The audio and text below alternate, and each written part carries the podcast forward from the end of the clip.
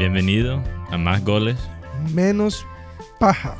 Bueno, hoy vamos a hablar de las ligas, creo que las ligas más interesantes en Europa, la Premier League, la Liga y la Serie A. Vamos a hablar de dos goleadas que, que son bastante interesantes y, bueno, hay, hay colombianos en, en, por lo menos una de, esas, de esas dos goleadas y vamos a hablar de Luis Díaz, que Luis Díaz ha sido tema creo que casi toda la semana, Gusti. Después de la preconvocación de la selección. Y de último vamos a hablar del partido del Junior hoy, eh, que juegan contra Cúcuta esta noche. Y como siempre terminamos con los premios PA. Bueno, Guti, yo estaba leyendo que un analista profesional, él dice que, bueno, usando la, analítica y la estadística, dijo algo que, que es bastante obvio, pero básicamente lo comprobó.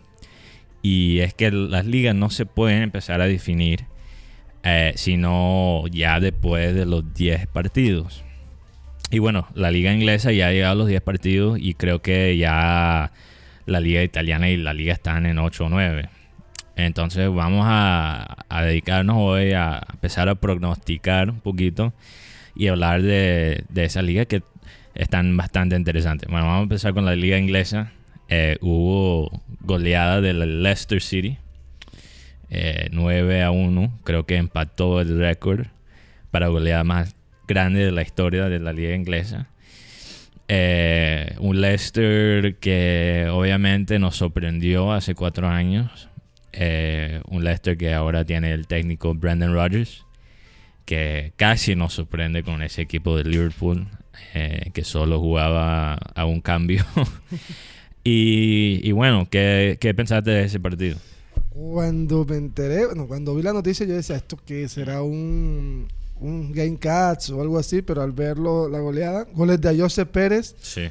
Tripleta también de Jamie Vardy. Y su primer gol para Leicester. Sí, a José Pérez que estaba en el Newcastle y pasó al Leicester. Pero yo viendo el Leicester me doy cuenta que es un equipo que aunque se le han ido figuras como Mares, Harry Maguire, ha mantenido una base. Sí, sí, ha mantenido. Y ha buscado talento africano. Me he dado cuenta que es un equipo que busca mucho talento africano. Recordemos que, aunque Kanté no es selección africana, pero es un jugador con ese estirpe africano. Claro. En, Didi y Genacho, o sea, son jugadores que tienen ese ese talento y esa fuerza. Bueno, tienen una mezcla porque también tiene, tienen el talento inglés. Ha sido y ahora mismo creo que todavía más el talento inglés es el base de ese equipo porque tiene a a Vardy, obviamente, que también es uno, uno, de los únicos que queda del equipo que ganó el título. ¿Que lo quieres en eh, Liverpool? ¿Ah? ¿Que te gustaría, te tener en Liverpool? No, no, no. no ¿A Vardy? No, no, ya no. Quizás hace cinco años. hace cuatro años. Sí, sí, pero, pero ahora no.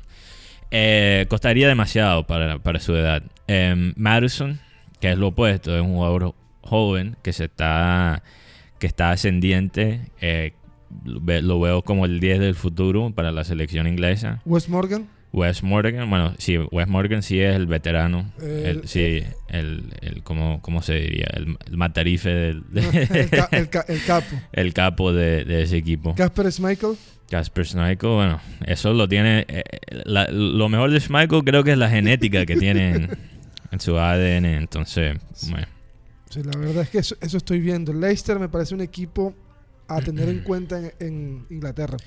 Y lo que decía el analista de que los 10 partidos, recordemos que, hablando un poco de aquí de Colombia, el Santa Fe empezó con 8, sin ganar 8 partidos, y se decía que era un equipo que estaba a punto de, descender, pero tuvo un muy buen final de temporada y clasificó. Sí, y, ahora la analítica en el fútbol está creciendo de la manera que hasta cuando un equipo eh, que, no, que no está quizás rindiendo resultados. a estadísticas que te muestren si esos resultados de, verdad son de reflexión, eh, de verdad reflexionan, reflejan, reflejan, perdón, reflejan la calidad del equipo. Eh, bueno, entonces, pero la pregunta que tengo después de esa goleada contra el Southampton. que es la cantera de Liverpool. ¿Verdad? la defensa.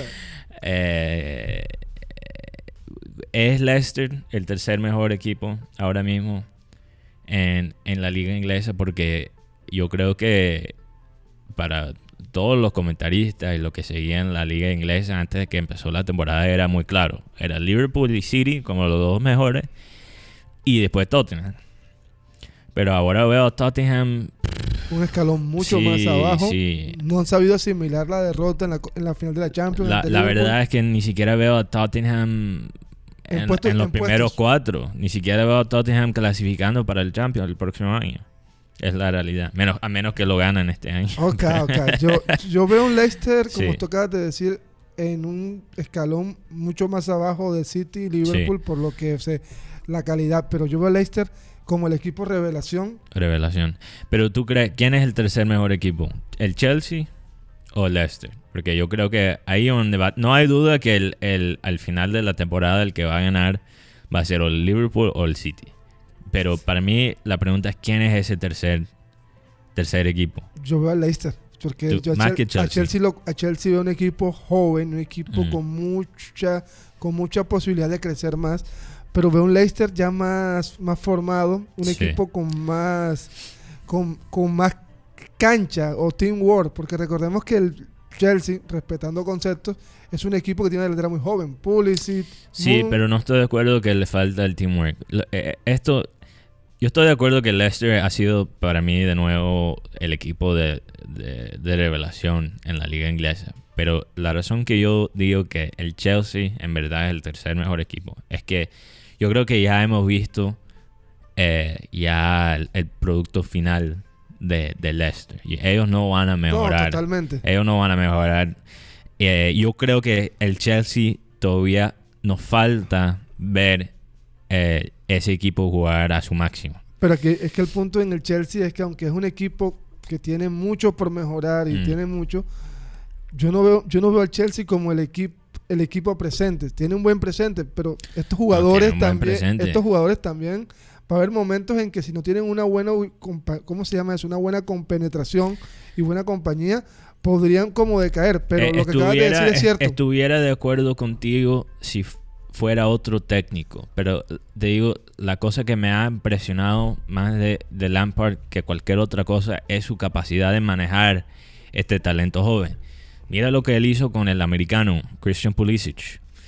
Que Pulisic, eh, o sea, no estaba ni siquiera en el equipo. Ni siquiera fue convocado muchas veces, ni siquiera en la banca. Y él viendo, de, o sea, él fue, también tuvo problemas de, de jugar consistentemente en los Dortmund, pero no había duda de, de su posición en de ese su- equipo, de su calidad. de su calidad. Y para no estar en la banca después de un, como entrar como un fichaje costoso, eh, la gente ya estaba listo para criticar a Lampard por eso, pero yo, yo creo que fue algo supremamente inteligente porque él básicamente, ¿cuál es el mensaje que él le mandó a Pulisic? Tú tienes que trabajar como cualquier otra persona aquí en este equipo. Tú te lo tienes que ganar. No vas a llegar aquí, no vas a ser el, el, el- como el Captain America, como le, le están llamando, te lo tienes que ganar, te lo tienes que ganar. Eh, solo teniendo, y este, el que, ¿sabes qué? Lo que ha pasado con, con los, Estados, con los jugadores de, de los Estados Unidos y que muchas veces el potencial ha sido más importante de los resultados en el campo. Y no hemos, muchos de los americanos se han enfocado demasiado en, en eso. Entonces, ¿qué hizo Lampard? Sacó eso. Mira, él dijo, tu potencial es increíble, pero al día del día eso no me importa. Me importa qué tan duro estás trabajando, qué, qué tanto esfuerzo estás metiendo en los partidos. Y Pulisic, mira qué hizo en su primer partido como titular. Un hat-trick. Un triplete. Y un triplete perfecto. Claro, un hat-trick. Izquierda. No, no, no. Pero no solo un hat-trick. Uno perfecto. Lo que llaman perfect hat-trick. Ok, o sea, Que es con, la, con el pie derecha, la pe- pie izquierda y de y, la- y de cabeza. Pero lo que tú dices de, de, de Pulisic, lo que a mí me impacta Mm. de Pulisic fue la presión que, él se- que, le, que le pusieron a él. Sí, sí. Porque decir, bueno, Pero tú por vas a ser eso- el reemplazo de Hazard. Exacto. Eh, eh, básicamente Lampard nulificó eso. Él sacó eso de, de, de, la mente de Pulisic y Pulisic tuvo que trabajar Ahí está un duro. líder. Y eso, eh, por eso no me preocupa la edad eh, promedio de- del equipo del Chelsea. Y no creo que es una debilidad. Ahora lo veo como Una una, fortaleza. una fortaleza, una ventaja. Entonces, sea, yo que- digo que el Chelsea todavía es el tercer. Pero es, es un debate ¿Qué interesante. jugador me gusta del Chelsea? Mm. Tammy Abraham. Tam- bueno, no hay duda que ahora mismo es el, el mejor delantero inglés. No, pero lo que me impacta es que él bota el penalti en la, en la, en la Supercopa de Europa y mucha gente le quiso caer como le cayó a Lukaku y dice Sí, Lampard sí. Le, le dio la- el chance y es el Otro ejemplo, titular. mira, otro ejemplo de, del buen liderazgo de, de Lampard. Eh, bueno, para, para concluir con la, con la liga La inglesa, decepción tú- en estos momentos de Inglaterra es Tottenham. Tottenham, definitivamente, pero ¿tú crees que Liverpool va a ganar el título? Yo, yo, tú sabes que como soy, como soy fan de ellos, eh, a veces me cuesta trabajo, trabajo pensar objetivamente, entonces quiero, quiero tu opinión. Yo, yo veo a un Liverpool enfocado totalmente en la liga y al City lo veo enfocado en Champions. Sí, sí, Porque no. de todas maneras, él dice, como tú, como tú me decías hace muchísimo tiempo, le va a doler al City el día que Liverpool gane la liga y ellos ganen la Champions. Sí, Sí, pero de todas maneras te quitaron el título, que era el que Sí, ellos querían. sí. No, ellos están enfocados en eso, no hay duda. Pero mira, lo que, lo que es interesante es que la City, con, con los puntos que ellos tienen, 6 puntos atrás del Liverpool, con todo eso, en la diferencia de gol de ellos es, es mucho mejor que el de Liverpool. Entonces eso sugiere que, que la calidad del fútbol del City ha sido mejor y las estadísticas las analíticas más avanzadas lo muestran. ¿ok? Entonces, ¿qué pasa? ¿Cuáles son los dos partidos que van a definir Etihad, este título? El- los dos partidos. Y, pero mira, lo que, lo, que, lo que me gusta es que con un empate en esos dos partidos, yo creo que el Liverpool va a estar bien. pero tú, tú- Ellos solo tienen que empatar esos partidos. Y ahora siento que ellos tienen esa capacidad de. de, de, de- de- como, como los equipos de Mourinho en su primera temporada con el Chelsea. Que sabían los partidos que quizás era. No era el momento para atacar. Sabían como. montaban el bus, Sí, el exacto. A veces, mira, el estilo de Comesaña tiene su propósito. Claro. ¿Ok? Lo que, lo que me frustra de él como técnico es que lo hace todos los días. Lo quiere hacer en cada partido, hasta- cuando no tiene sentido. Pero de vez en cuando hay que hacerlo. Sí. Y yo creo que el Liverpool finalmente ha aprendido ese cambio. Entonces yo creo que le va a servir en esos partidos, pero vamos a ver. La temporada pasada recuerdo que un partido en, no sé si fue en Etihad o fue Mm. en, en Anfield, no recuerdo, cuando el 2 a 1, Sí. que ese partido Liverpool en los últimos minutos cogió al City y se y Mira, es que cuerdas lo llevó. En los últimos dos años nuestro récord con- contra City ha sido increíble. Pero ¿qué pasa? Es que ganarle a City no es suficiente. Hay que ganar más partidos. Ajá, y ahora no estamos votando puntos contra equipos contra el año pasado fue Bournemouth. que yo estaba en un avión, Guti, yo estaba en un avión y veo que el Liverpool está ganando contra Bournemouth 3 a 1. Y cuando me bajo del avión, chequeo para ver cómo terminó la vaina 3 a 3. 3 a 3. Casi me da algo ahí en el aeropuerto. Casi me desmayo. Bueno, vamos a ver cómo es la cosa. Eh, vamos, obviamente, a estar. eh, vamos a hacer seguimiento a, a Liverpool. ¿Supiste lo, que- de, lo de Shaka? ¿Supiste? Sí, bueno, lo de Shaka es interesante. Lo, que Sha- lo de Shaka interesante. Habló Emery y dice Bueno, que- la- la- también la decepción ha sido el Arsenal.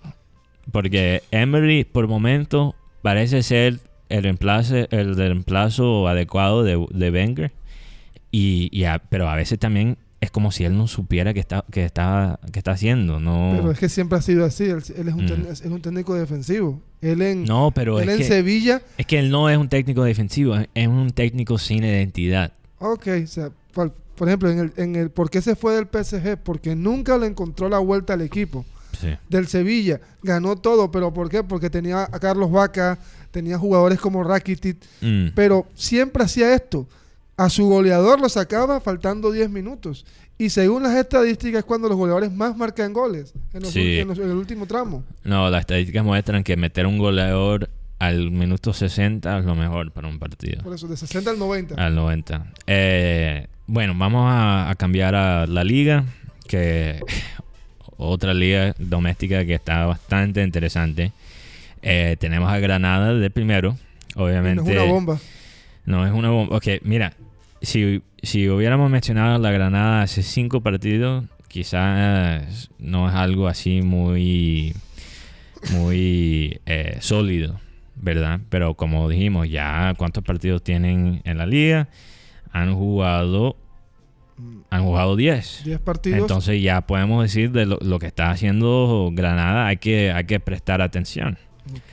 Entonces, bueno, obviamente el, el Barça y, y el Madrid todavía tienen un partido para jugar.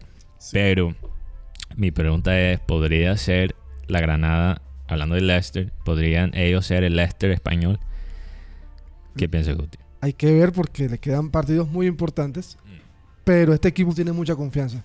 Es un equipo que viene de, de la B, como decíamos al, al principio, y es Sí. un, un equipo que tiene un, tiene un teamwork, como hablábamos. Tiene, el grupo se conoce, además el técnico es el que los ha manejado siempre. Pero hay un equipo que estoy viendo también metido en esa lista que es Real Sociedad. Un Real Sociedad que, que está de tercero Sí, y que tiene a Martín Odegar. ¿Quién es Martín Sí, bueno, Odegaard? hemos, hemos hablado de. eh, eh, la semana pasada hablamos de, de la Real Sociedad. Interesante el, el, la- el- el talento joven que tiene ese equipo. Pero me, me interesa eh, la plantilla de la Granada porque eh, es un poquito lo opuesto a, a la Real Sociedad. Son puros jugadores veteranos. Tiene a Adrián Ramos, que debe tener como ya 30 y algo. 30 33 años. 33. Soldado, Eh, tiene a Soldado, que son y, 34 y- y años. tiene, y tiene, ¿sabes? Que tiene jugadores veteranos que, que no hay duda de su calidad, pero han, no han, nunca han llegado quizás a, a su potencial. Entonces, ¿qué, ¿qué hay en la Granada, Guti, de lo que has visto que está ayudando a estos jugadores como Soldado, como Ramos, como Gonalons, Oh, Alonso, que, que- eh, llegar a, a- a su máxima capacidad? Cuando el Granada subió, mucha gente decía, no, este equipo otra vez va a descender, pero el equipo ha sabido armar. Tiene un venezolano que se llama Darwin Machís, es un volante por izquierda, pero el técnico ha mantenido una base que es con dos centrales muy importantes como Gonzalo Tavares y Carlos Neva. Dos centrales jóvenes, 22 años para Gonzalo Tavares y 23 años para Carlos Neva. Mm. Es un defensa joven con un ataque con Roberto Soldado, que- ya lo conocemos. Claro. El técnico es Diego Martínez. Ya, ya estaba mirando el, el historial de, de- de Diego Martínez. Interesante. Joven, 38 años. Imagínate. Bueno, a veces, eh, a veces toca un, un técnico joven con, con ideas nuevas para, para eh, cambiar un poquito la hier- jerarquía de, de una liga. Hay dos venezolanos. Ángel Herrera, 21 años. Dos venezolanos y un colombiano. Sí, y, y- Interesante. pero me parece, este muchacho Ángel Herrera es de la es de, es de Udinese. Mm. Udinese que también tiene como contacto con la familia del Wafford, la familia Sí. Pozo. Son Yángel los es un, un jugador con muy buena pegada y dicen que de- es de lo muy parecido a Tomás Rincón, el que estuvo en la en la Juventus. Interesante, Tomás Rincón, claro. Y Darwin Machí es un delantero muy escurridizo, así que han hecho una base fuerte. Esperemos a ver hasta dónde le aguanta la gasolina al Granada. Bueno, interesantemente, eh, también la liga ha tenido dos rumores conectados a la MLS. Eh, el otro día, eh, creo que fue ayer, ¿verdad? Que, que Zlatan sacó con, sal- salió con un video diciendo que él iba a regresar a España. Obviamente Zlatan jugó para Barcelona. Eh, entonces mi pregunta es, ¿esto es algo comercial que está haciendo Zlatan o de verdad tú crees que él, él se está yendo para un, un equipo español? La semana pasada salió con un comentario hablando de que si Mm. Nápoles lo llamaba, él iría. Sin Nápoles. Nápoles. Porque ¿para qué necesitaba Nápoles? Necesita Nápoles Zlatan, no la creo. verdad es que no, no, no- yo no veo No expuesto a Zlatan en el Nápoles. En, ese equipo no. Pero en, en cuál equipo, si fuera, porque él dijo, regreso a España. España, yo, yo lo, Vamos, vamos, vamos a presumir que, que él, él, él está regresando a la liga. Valencia, ¿A cuál, a cuál equipo? Valencia. yo ¿Tú lo vería en el Valencia. Valencia, sí. Al lado de Rodrigo. Hmm. O si no, lo vería en un equipo de mucho más de tabla como Mallorca. Mallorca, pero Mallorca está de, de, de- de 15. Yo no creo que él, él, él no iría a un... Él, mira, Satan es un tipo... Demasiado engreído. No, no, él no se va a ir a- para Mallorca. Barcelona tampoco cabe. No, Barça no. Barça es el otro rumor, pero para ahí vamos. Eh, bueno, quizás el Madrid, no sé. Uy, como suplente para, Benzema. para Benzema. Hmm. Amanecerá y veremos porque... Eso no- sería, también quizás lo, lo podría ver en Atlético.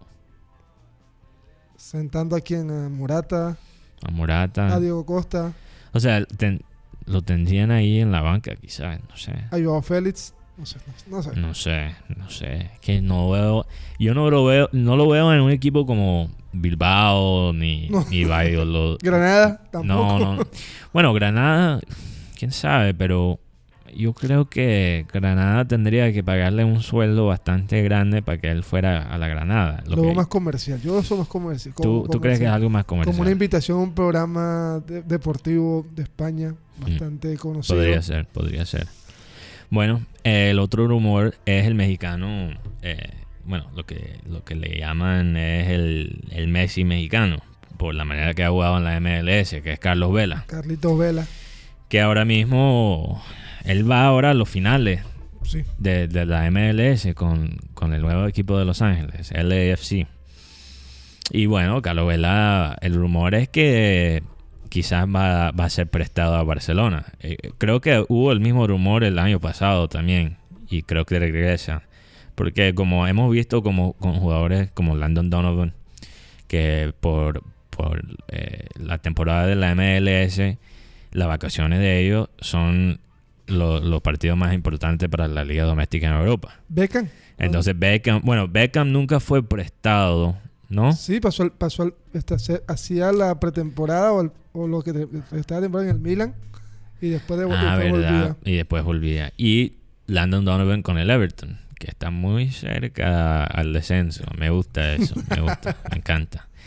Eh, pero, pero sí, no sé, ¿qué piensas de Carlos Vela en Barça? Carlos Lo- Vela, yo lo, bueno, Carlos Vela lo conocí en el Arsenal, me pareció un jugador, pe- jugador. pecho frío al principio, pero Sí. después se ha ido consolidando y, y la verdad me gustaría verlo en el Barcelona, sobre todo con su amigo Griezmann.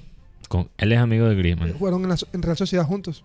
Mm, verdad, la sociedad, ¿verdad? Ahí es donde se destacó más que todo Vela. ¿Y sabes por qué lo recuerdo? Porque cuando quedó campeón Francia, Mm. hicieron un directo y, y Griezmann... En Instagram.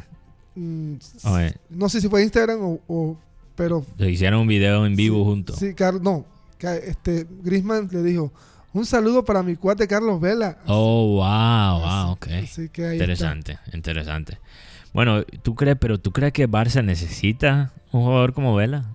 Con, con todos los, los jugadores ofensivos. Quizá sugiere que, que Suárez se puede ir pronto. ¿Qué, qué piensa? Da un killer, porque a veces Mm. Ya Suárez, ¿qué edad tiene Suárez? Ya Suárez tiene una edad avanzada. Sí, Entonces busca un, un recambio. un recambio. Además, Carlos, Carlos te da otras opciones. Por ejemplo, Carlos te juega como media punta. No solamente es Bueno, 9, sí, te puede, te puede jugar como 10, te puede, puede jugar como extremo. Es un jugador bastante Versátil. versátil, exacto. Bueno, pero, cambiando. no, pero no lo veo todavía. Ok. Bueno, es que ya tiene, ¿cuánto? 28, 29 años. Sí, está en una, en Si él edad- no va ahora, nunca va a ir. Pero bueno, cambiando de último de la liga doméstica en que nos vamos a enfocar, vamos a hablar de la Serie A, que también tuvo una goleada. Como ya dijimos, la goleada de Atalanta 7 a 1 contra el Udinese. Eh, ya he dicho varias veces que este es un equipo de, At- eh, de Atalanta que, que solo tiene un cambio. Es una moto que solo va al máximo y hasta que se estrelle, como lo hemos visto en, en la Champions. Pero no lo hemos visto en la liga doméstica de ellos, en esta campaña de, de la Serie A de, de Calcio. Eh, Muriel ha jugado muy bien en la ausencia de Zapata. Eh, metió un triplete, una triplete o tripleta, me tiene- un triplete. triplete contra su el equipo que lo llevó a Europa. ¿Dónde estaba, eh, ¿dónde estaba Muriel antes de Udinese? Muriel llegó comprado por Udinese del Deportivo Cali. De, de Cali, ¿verdad? Cali lo. Oye, yo escuché a un comentarista, wow, los de Cali deben estar muy contentos ahora, creo que era un argentino. Y yo me pregunté, ¿tú crees que a los caleños le importa que, no sé, solo él es, él es costeño? Yo te cuento una historia de Muriel. Muriel, el día que quedó Junior le ganó a Cali en, una Mm. en el 2009. Ma- Michael Ortega, Gustavo Cuellar, este, Freddy Montero y Luis Muriel armaron una fiesta Sí. y la gente de Cali, hey, profesor, Dígale que resp- Pero Muriel, Muriel es figura en Cali. Muriel, Muriel jugó Pero- siete partidos. Sí, pero lo que digo 12 es que... ah, ¿Tú crees que, que los de Cali están festejando ahora mismo por el, como si fuera uno de ellos? No, para nada. no creo. Fue un comentario un poquito ridículo. No pero- solo ridículo, muy arribista, porque Muriel, Sí. recordemos, siempre lo ha dicho, yo soy hincha del Junior. Él, él ha dicho eso, ni siquiera sabía. Eh, Él entrena con Junior, cuando está aquí en, en Colo- en Barranquilla entrena con Junior. Bueno, Muriel. Y cuando quedó campeón Junior de la liga, hay un video, él y ju- junto a Luis Díaz abrazados celebrando el Bueno, título. todavía más ridículo entonces el comentario. Bueno, pero sí, podría Atalanta ser también la sorpresa de esta liga porque, como hemos hablado, la, la diferencia de gol sugiere quizás la calidad eh, de- del equipo. Y ahora mismo Atalanta tiene el- la mejor diferencia, eh, más allá que el Inter Milán, que tiene una diferencia de goles de 11, más allá que el Nápoles, que tiene 7, y el Juventus, que tiene 8. y tiene casi el doble de los goles de Juventus. Juventus tiene 16 goles en la liga, Atalanta tiene 28. O sea, le faltan cuatro para tener el doble. Imagínate. Eh, entonces, no sé. Yo, yo, si, si yo fuera Juventus, que Juventus cada partido ha sido como sufrido y, y, y tampoco he visto el fuerte hasta cuando los goles no le están llegando a Juventus, el fuerte de ellos obviamente siempre ha sido la defensa. Y con esta defensa yo, yo, le, yo le tendría un poquito de terror a Atalanta. ¿Tú, tú te imaginas con, con Duan ya de regreso y Muriel contra Delight? Bonucci. Si yo fuera Delight yo me estuviera cagando pensando en eso. Pero lo que tú acabas- la pregunta que hiciste, si, si yo Ah. veo, yo lo que veo es una consolidación de proyectos. Yo Atalanta la temporada pasada, mucha gente decía, no, esto no va más, pero el equipo supo amalgamar. Y lo que Sí. tú decías también en la defensa, no hubo un refuerzo para esa defensa. Se llevó Eso un delantero como. Muriel. Eso es lo que le faltaba y una banca más fuerte porque para jugar Champions, para esos viajes tesos eh, a Ucrania, a Croacia, En Inglaterra, eh, a Inglaterra, países que todos son, son no son viajes fáciles, eh, requiere no solo la preparación de, de la, del club mismo, tiene que ver, en, en la Champions tiene que ver más, más allá que el, que el fútbol mismo, tiene que ver con la preparación del equipo técnico. claro, totalmente. Y yo creo que sin esa experiencia eso es lo que le ha, le ha fregado a Atalanta un poquito en, en esta fase del porque no ha jugado mal, ha tenido opciones. Los todos los tres Sí. partidos ha tenido opciones y... Bueno, el único que sí jugó malísimo fue contra el Zagreb de, de Croacia. eh. Pero aún así tuvo opciones. Sí, verdad. Dubán votó, Dubán votó tres opciones claras de gol. Votó tres opciones, pero para cada opción que tuvo Atalanta, Zagreb tuvo como tres opciones. Entonces, O sea- no, no le doy mucha trascendencia esa. Pero, o sea, creó, pero le crearon. Es que eso es lo que tú dices. Eh, En, en defensa es un equipo, es un, es un Volkswagen pequeñito, ¿eso cómo se llama? Sí, sí. Un Carabajo. Un Fiat. Un Fiat en defensa y un, Y un Ferrari, Ferrari en, en ataque. Bueno, eh, Luis Díaz, como dije, creo que ha sido tema. Casi todos los episodios de Más Goles Menos Paja, pero eh, eh, eh, es merecido porque sigue subiendo, sigue eh, estab- estableciéndose en, este equipo de, de Porto, el mejor equipo de, Portugal, obviamente, un- una factoría de, de- de talento colombiano a veces y, y esa tradición sigue con Luis Díaz. Eh, entonces, tú me contaste que él fue nombrado la mejor transferencia de la liga portuguesa. Hasta ahora. Hasta el ahora. Oyogo, un portal portugués, dice que ha sido el, el refuerzo más importante. ha, ha estado en todos los partidos, y así sea unos minutos. Tiene seis goles, y sobre, pero lo comparan con la mejor, el mejor momento del señor James Rodríguez. Bueno, esto yo me confirma algo que yo dije este verano en programa satélite Guti, no sé si recuerda, pero yo dije, ¿cuánto costó Luis Díaz? 7 millones, el 80%. Imagínate. Pero mira que al- el comen- 7, 7 millones. Mi- eh, Bueno, entonces el Junior todavía es dueño de 20%. Sí, señor, 20%. Ok, entonces cualquier transferencia del Porto Entre un billete. entra un billete que yo parezco, eh, me parece eh, justo. Pero yo te digo, 7 millones, yo lo decía, era muy, muy barato para un jugador de esa calidad. Mira, 7 millones. Ni por ahí, en cualquier otra parte del mundo, te consigo un, un jugador como Luis Díaz. En ¿Cómo? ninguna otra liga puedes comprar por 7 millones un jugador así. En ninguna otra liga. Y bueno, entonces me- me- yo dije una frase. Hay que pensar en euros y dólares y no en pesos. Y cuando Junior vendió a, a Díaz a Porto, estaban pensando en pesos. 7 millones es muy poco. Bueno. Sabes que la gente, me acuerdo un comentario que, que leí en redes hace poco, mm, y River lo quería cuotas, imagínate. porque ellos decían que ellos pagaban 3 millones y medio, pero a cuotas. River, y, ¿qué se cree? y- y me gustó la, ¿Qué la, actitud de la familia Char. Mm. No lo vendemos por, por menos de, de 6 millones. Sí, por lo menos tu- estuvieron firmes en eso. Pero mira, yo, yo creo que Luis Díaz Fue un regalo. a, a Porto lo podrían haber vendido por lo menos por 10 millones. Sí. Por lo menos, quizás 12. Quizás 12. Y Porto no lo va a vender por menos de, de 20 millones de euros. Y eso todavía hubiera sido barato para Porto. Bueno, eh, hablando también de la selección colombiana, eh, hay la preconvocación. Tú te querías enfocar en un jugador, eh, Guti, que juega para el Brighton. Recordemos que hace poco un- el, el técnico Arturo Reyes de- despreció a jugadores como Jan Poveda del Manchester City y Eddie Salcedo del Inter de Milán porque no, no habían nacido en Colombia y no sentían, no sentían la camiseta de Colombia. Bueno, el técnico Carlos Queiroz en una lista provisional para los partidos ante Perú y Ecuador, que después hablaré de esos partidos porque de verdad eso es enfrentarse entre, Claro. entre hermanitos. Steven Alzate, jugador colom no, británico, colo- colombo-británico, Colombo británico. de papás colombianos, él nació en Inglaterra. Pero creció allá. Sí, en todas las hizo las inferiores de Inglaterra, eh, juega en el Brighton como lateral. Es titular de este equipo y el técnico Queiroz lo mete en la, en la preconvocatoria. También, también regresa para esta, convoca- para esta convocatoria Juan Fernando Quintero y James Rodríguez. Bueno, regresa los 10 a, Sí. a la selección. Vamos a ver cómo lo utiliza Queiroz. Eh, y rápidamente, bueno, Junior esta noche juega contra el Cúcuta. Eh, no sé, de verdad no es un partido muy importante, por eso no le hemos dado la quizás la trascendencia en este episodio.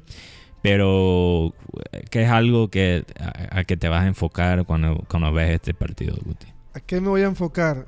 A que con una victoria Junior aseguraría la clasificación totalmente Mm. y Cúcuta quedaría pendiendo de un hilo. Ok. Pero también me voy a enfocar en, en, unas- en una, una jornada donde se define el descenso.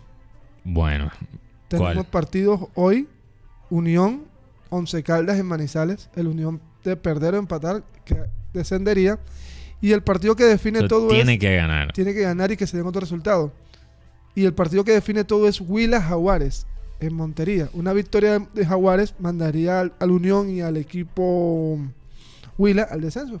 Bueno, En interesante. Jaguares... Ojalá que no, ojalá que no, ojalá que no eh, va, ¿cómo se dice? No baje. Que no, va- que no baje el, el Unión, pero si bajen, quizás me, me pueden ofrecer un trabajo, como en el equipo de analítica. yo, yo mando mi, mi, mi currículo a ellos.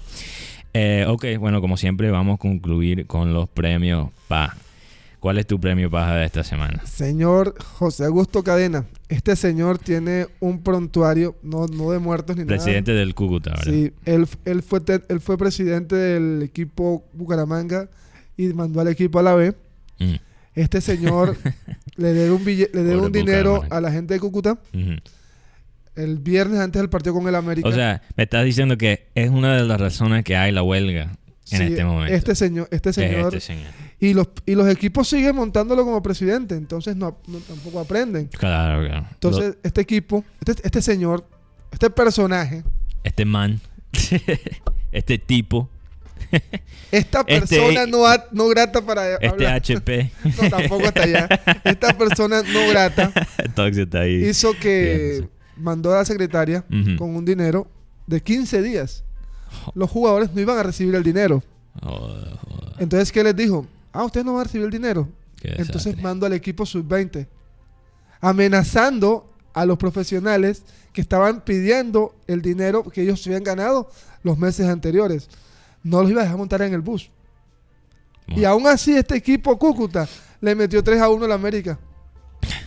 Con todo eso, los jugadores que... Oye, eso habla de la profesionalidad de esos jugadores que siguen jugando como, como, han jugado eh, debajo de esas condiciones. Bueno, mi premio baja no es tan, creo que grave como ese, como el de ese tipo, pero sí es, es muy fiel al título, es, puro paja. Eh, eh, son, los son los comentaristas Martin Tyler y Gary Neville. Gary Neville, ex capitán de el, enemigo de la muerte de Liverpool, el Manchester United. que es que Martin Tyler, mira, la gente no entiende quizás lo que tienen los fanáticos de Liverpool contra Martin Tyler, pero en, los partidos más importantes de Liverpool, Martin Tyler, él, o sea, él, se emociona para todos los equipos menos Liverpool. Él hizo también, él fue el comentarista para el equipo, para el partido contra Barcelona, uno de los mejores partidos de la historia del Champions League. Y el tipo, como si nada, cuando metió el gol Origi, como si nada, como si fuera un, un, partido de la segunda división de Inglaterra, como si nada. Y ahora, todavía con otros comentarios que me, que me parecen barros en el partido, Harry Kane, como lo mencioné ayer en el programa satélite, Harry Kane se tira y ni, siquiera por ahí dice algo, ni lo critica. Porque, como he, dicho antes, cuando, le, cuando le di el premio a Gary Lineker, hay una hipocresía increíble con los ingleses con quién es tramposo y quién no es tramposo, tramposo. Y hay un factor de racismo. Y cuando Salah no se tira, todavía tiene que hacer el, comentario Martin Tyler eh, eh, contra Salah. Hasta cuando no se está tirando. Y todavía peor tener a, un ex capitán de Manchester United como el otro comentarista en el partido. O sea, era un desastre. Y, y no sé por qué siguen poniendo a Martin Tyler como comentarista para los partidos de Liverpool cuando es claro que cada gol que, que, mete Liverpool le duele. Cada gol. Ni si, casi ni siquiera le dan. O sea, él es lo opuesto al negro Perea. Eso te iba a decir. El, puro, o sea, el negro te hacía como si. Sentir como si esos goles fueran los más importantes del mundo. Cualquier, cualquier equipo. Y este Martin Tyler, cada vez que, eh, que mete un gol Liverpool, eh, habla como si estuviera en un sepelio. Es triste. Bueno. Es doloroso. Gracias por escuchar este episodio de Más Goles Menos Paja. Síguenos en Instagram. Eh, arroba Más Goles Menos Paja. Déjanos saber cuáles temas te gustaría que, nosotros tocamos en el próximo episodio. Y bueno, nos vemos el próximo martes. Ahora martes va a ser el día oficial de Más Goles Menos Paja, excepto las semanas donde hay Champions. Chau, chau. Chao.